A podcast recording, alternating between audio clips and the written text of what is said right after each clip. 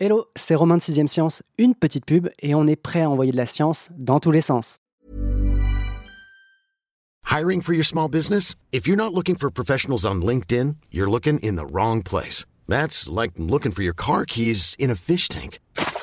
LinkedIn helps you hire professionals you can't find anywhere else, even those who aren't actively searching for a new job but might be open to the perfect role. In a given month, over 70% of LinkedIn users don't even visit other leading job sites. So start looking in the right place. With LinkedIn, you can hire professionals like a professional. Post your free job on linkedin.com slash people today.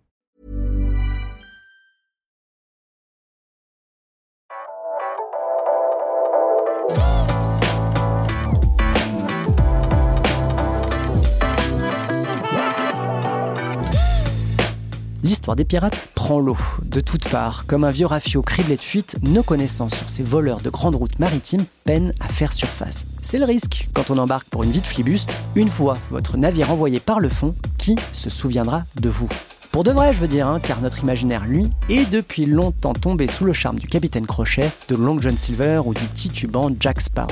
Loin des clichés romantiques, l'archéologie de la piraterie a du pain sur la planche pour explorer des épaves qui sont menacées autant par les chasseurs de trésors que par l'accélération du réchauffement climatique. Mais je vais arrêter là de faire mon perroquet en paraphrasant l'article de mon invité. Je suis ravi d'accueillir à bord l'experte histoire de sciences et avenir, Marine Benoît. Bonjour Marine. Bonjour. Pour commencer, est-ce que tu peux nous faire un petit historique de la piraterie? Alors, la piraterie, euh, même si on a des images plein la tête, il faut savoir qu'elle existe euh, depuis l'Antiquité. Il y avait déjà des pirates pendant l'Antiquité, mais on, peut dire qu'il y a un âge d'or de la piraterie qui se situe entre les années 1680 et 1730, donc c'est une cinquantaine d'années, finalement c'est assez court, où euh, au cours de cette période, des milliers de bateaux pirates sillonnent les mers, essentiellement la mer des Caraïbes, mais aussi une partie de l'océan Indien. Qu'est-ce qui explique la durée, justement plutôt raccourcie, hein, de cet âge d'or? En réalité, les royaumes vont mettre en place des mesures contre la piraterie, donc il va y avoir quand même plusieurs, on va dire deux décennies, deux, trois décennies, où les pirates vont avoir relativement le champ libre. Ce qui va expliquer qu'au bout d'un moment, cette période va prendre fin, c'est que les États auront mis des mesures en place, auront durci certaines lois, et donc vont finalement s'armer contre ces pirates. Donc euh, ils vont mettre au point des stratégies, et au bout d'un moment, bah, cette euh, occupation des mers mmh. euh, par ces forbans, bah, forcément, va diminuer.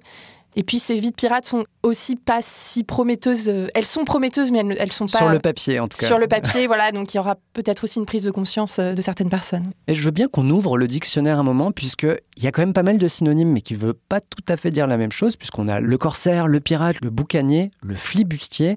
Appelons un chat un chat qu'est-ce que un pirate? Dans la définition Puisque je crois que le corsaire, c'est un pirate, mais qui travaille pour le compte d'un État. Oui, je pense que la vraie distinction, voilà, c'est ça. Après, on a beaucoup de synonymes. Le corsaire a une lettre royale, donc il a vraiment une autorisation pour piller les navires ennemis. Donc il est envoyé par un pays, voilà, par la couronne en général. Donc euh, d'Angleterre, de France, ça peut être euh, des royaumes différents. Donc l'idée, c'est de piller les richesses des navires ennemis. Pour le compte. Pour le compte. Elle. Donc s'il se fait arrêter, là, il monte sa lettre, sa missive, et puis hop, il est tranquille. Là où le pirate, en l'occurrence, celui qu'on appelle pirate ou forban, euh, au début, ça commence par boucanier, flibustier. Lui, là, il est, hors la loi. indépendant, quoi. il est hors la loi. Totalement. Tu écris que plus de 3 millions d'épaves, toutes époques confondues, reposent au fond des eaux, mais que seulement 6, et je dis pas 600 000, hein, on parle de 6 épaves, ont été identifiées comme des navires pirates. Comment expliquer ce delta entre la quantité et finalement le nombre très réduit d'épaves identifiées comme des navires pirates? Oui, c'est vrai que c'est un chiffre étonnant. Quand j'ai appris qu'il n'y avait que six épaves pirates identifiées, euh, je me suis dit 6, c'est si peu. Surtout, donc, comme tu dis, quand on sait euh, que des milliers ont sillonné les mers pendant plusieurs décennies quand même. En réalité, il y a plusieurs choses. Ce qui explique cette rareté, c'est d'abord les zones de naufrage. Ces navires se sont échoués dans les mers chaudes à des faibles profondeurs, donc on va dire entre 3 et 10 mètres tout au plus. Donc c'est quand même des profondeurs assez faibles. Et dans des zones, forcément, puisque ces navires se sont échoués, un peu dangereuses, donc souvent balayés par les vents. Donc en réalité, ces épaves sont très mal conservées, donc déjà en raison de bactéries qui prolifèrent facilement dans les mers chaudes, et aussi parce que ces faibles profondeurs ne vont pas permettre la bonne conservation des navires en bois. Donc globalement. Donc globalement, donc on n'en a pas beaucoup. Mais il y a une deuxième chose, c'est quand on trouve des traces, puisque en réalité, quand on pense épave, on pense secret de la licorne, le navire en bois euh, qui est magnifique et qui euh, repose sur le plancher marin. Or, donc souvent il reste plus rien du bois, mais une épave peut être aussi faite de pièces d'artillerie, donc des canons qui reposent un petit peu éparpillés sur le sable. Le problème, c'est qu'il va être souvent assez difficile d'identifier si un navire était marchand, pirate ou corsaire. Même là, la distinction, elle est difficile entre pirate et corsaire. Donc il y a tout un tas d'éléments archéologiques qui vont quand même permettre de faire cette distinction. C'est une enquête qui va se compléter, donc évidemment une enquête de terrain, mais qui va aussi se compléter avec des recherches, notamment dans les archives, parce que les naufrages souvent étaient quand même consignés dans les archives. Donc on a des écrits hein, qui stipulent que tel navire s'est échoué en raison d'un équipage imbibé de rhum, etc. En telle année, à tel endroit. Parmi les signes distinctifs, tu écris que les pièces trouvées à bord de l'épave peuvent permettre d'identifier un navire comme un bateau pirate. Oui, une fois que les archéologues se retrouvent face à cette épave, il y a des indicateurs. Donc, admettons, les archives disent qu'il y a eu à tel endroit un bateau pirate qui s'est échoué. On soupçonne que le navire est pirate, mais comment ils vont en être sûrs? Eh bien, il va y avoir la diversité géographique, en fait, des objets qui reposent encore euh, dans l'épave, qui va pouvoir les mettre sur la piste. Donc, si par exemple on retrouve un certain nombre de pièces de monnaie et que ces pièces proviennent de tout plein de pays du monde, là, on commence à se dire que ça peut être un navire pirate, donc qui s'est approvisionné ça et là. C'est des marchandises qu'il a accumulées au fil de ses prises. Il va aussi y avoir euh, souvent plus de pièces d'artillerie que d'ordinaire qui proviennent là encore de navires différents, donc souvent d'états différents. Donc euh, ça se voit sur des canons. Souvent, c'est des, on va dire, des capitaines qui se sont un peu armés jusqu'aux dents.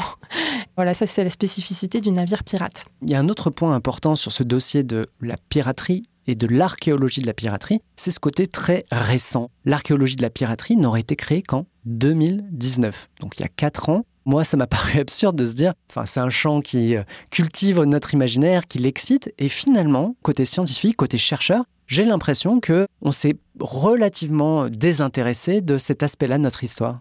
En 2019, c'est le programme de recherche archéologie de la piraterie. Donc ça, c'est son nom qui a été mis euh, en place par euh, le chercheur français Jean Soula. C'est plutôt la naissance du programme l'archéologie de la piraterie, en réalité, elle existe quand même depuis un peu plus de temps. Mais en Europe, elle est relativement inexistante. C'est plutôt outre-Atlantique qu'on va trouver des universitaires qui se sont intéressés au sujet. Néanmoins, on va dire que c'est un champ de recherche plutôt qui n'est pas très bien occupé, même aux États-Unis. Donc le problème, c'est que c'est un, domaine qui a été largement pris d'assaut par les chasseurs de trésors. Et ça, c'est vraiment un fléau, archéologiquement parlant, parce que ce sont des très bons plongeurs, il hein, n'y a pas de souci, qui vont essayer de respecter quand même les épaves, mais euh, on ne parle pas d'archéologie. Il n'y a pas de méthodologie scientifique, et surtout, le vrai souci, c'est qu'il n'y a pas de publication scientifique derrière. Donc on n'a pas de traces des fouilles qui ont été menées à bord de ces navires. Donc il y a notamment euh, le navire euh, du célèbre pirate Samuel Bellamy, le Widagali, qui s'est échoué en 1717 dans le Massachusetts au large de Cape Cod. Et lui, c'est vraiment le navire pirate par excellence. Pourquoi? Parce que c'est celui qui a été le plus fouillé. D'ailleurs, dernièrement, on dit qu'on a retrouvé euh, des squelettes, dont peut-être celui du capitaine Samuel Bellamy. La particularité de ce navire, c'est qu'il a coulé entièrement avec son équipage dont le capitaine donc et donc euh, l'équipage n'a pas pu sauver les richesses à bord. Donc en fait, on a un navire où il y a encore tout un trésor. Il y avait encore parce qu'on en a rapatrié beaucoup aujourd'hui. Mais voilà, cette fouille qui a été faite quasiment en entier, on va dire, il n'y a quasiment pas de publications scientifiques qui en ont découlé.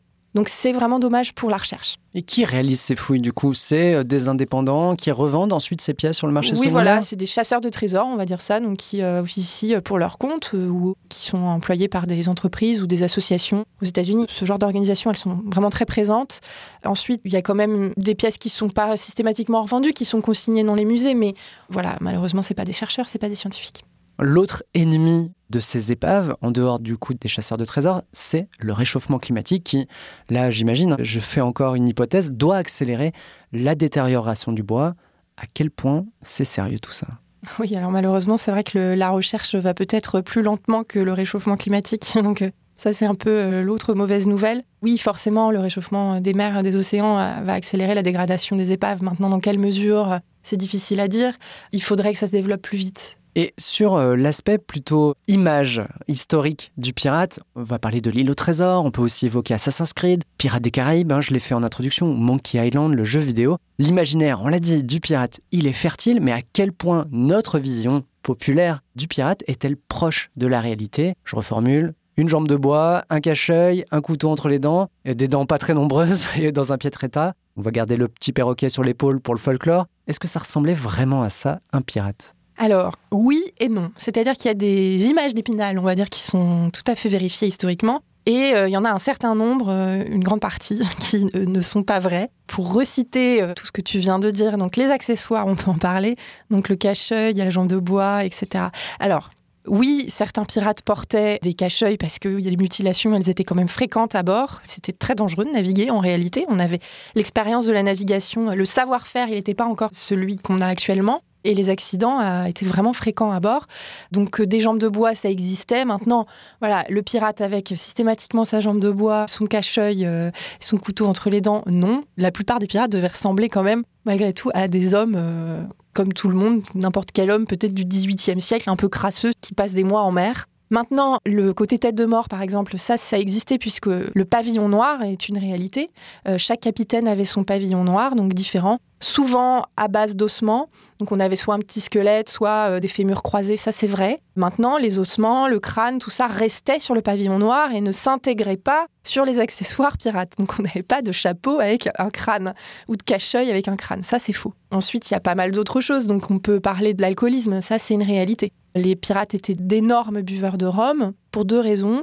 Déjà parce que à l'origine, c'est des hommes qui euh, avaient une vie relativement misérable, malheureusement rythmée par l'alcoolisme quand ils étaient encore euh, au pays, dans leur ville natale, qui avaient finalement un intérêt à s'embarquer sur un navire, à savoir celui de survivre et d'essayer de faire un peu d'argent. Donc généralement, c'était des hommes qui avaient déjà une consommation d'alcool très très importante. La deuxième chose, c'est que l'alcool était une boisson qui se conservait beaucoup mieux que l'eau à bord. Et donc souvent, on risquait moins pour sa santé à boire de l'alcool que de l'eau qui pouvait contenir un certain nombre de bactéries. Ceci n'est pas un conseil, hein. Euh, modérez votre consommation d'alcool. Voilà. On a l'équivalent de la grotte de Lascaux pour l'archéologie de la piraterie, c'est le Speaker, un navire pris au piège dans les récifs de l'île Maurice. Est-ce que tu peux nous en faire une petite exploration rapido euh? Bah, le speaker, on va dire, c'est peut-être une des dernières fouilles euh, scientifiques encadrées en date.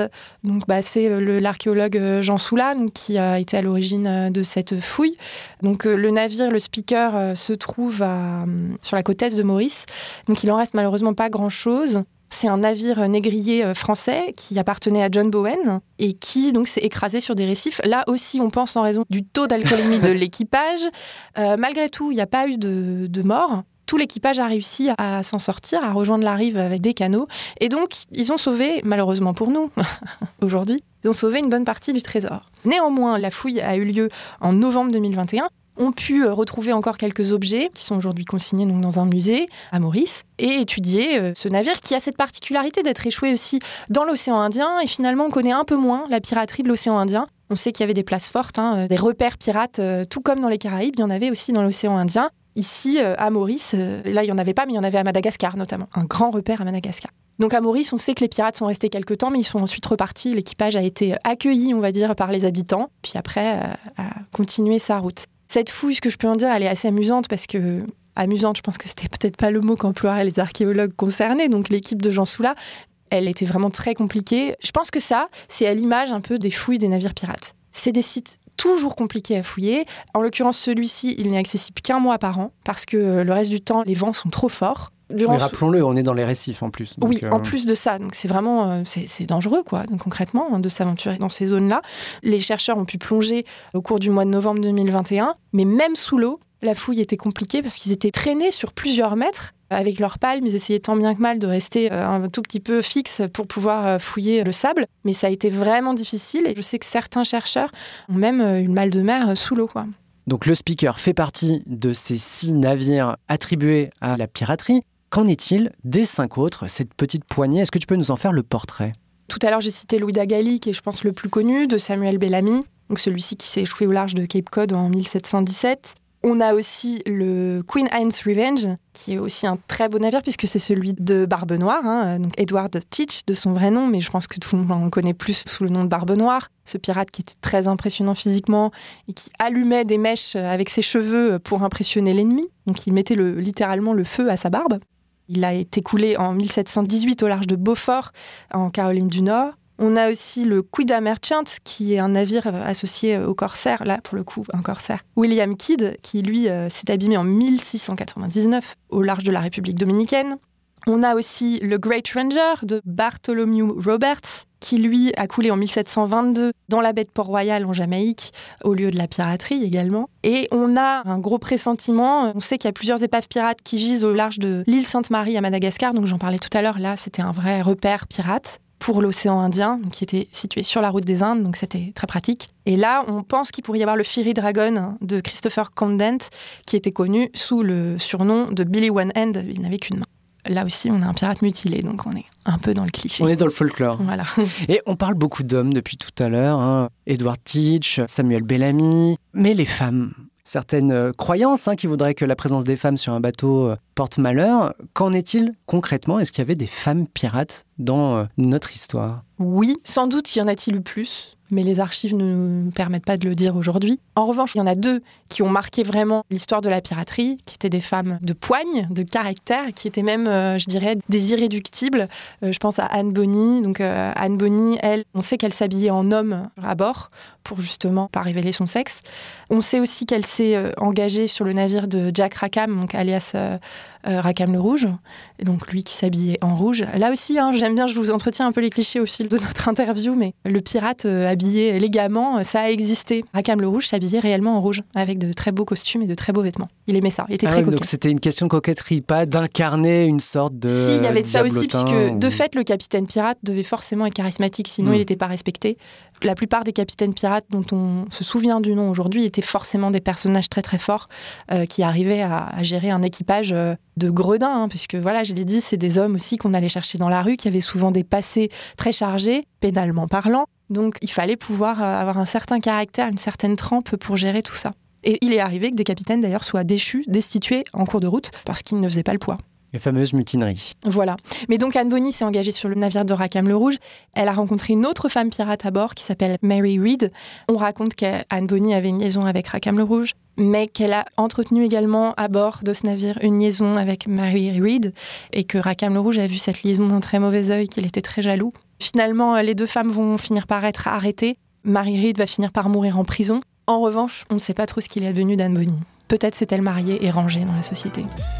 Eh ben, si justement vous avez envie d'imaginer ce qu'aurait pu devenir Anne Bonny à l'issue de son procès, je ne peux que vous encourager d'écouter le podcast La dernière nuit d'Anne Bonny chez Arte Radio. C'est excellent. C'est une fiction qui mélange des passages un peu plus euh, archéo, histoire. Bref, c'est très très bien. Sur ce, moi je vous donne rendez-vous dans deux semaines pour envoyer de la science dans tous les sens.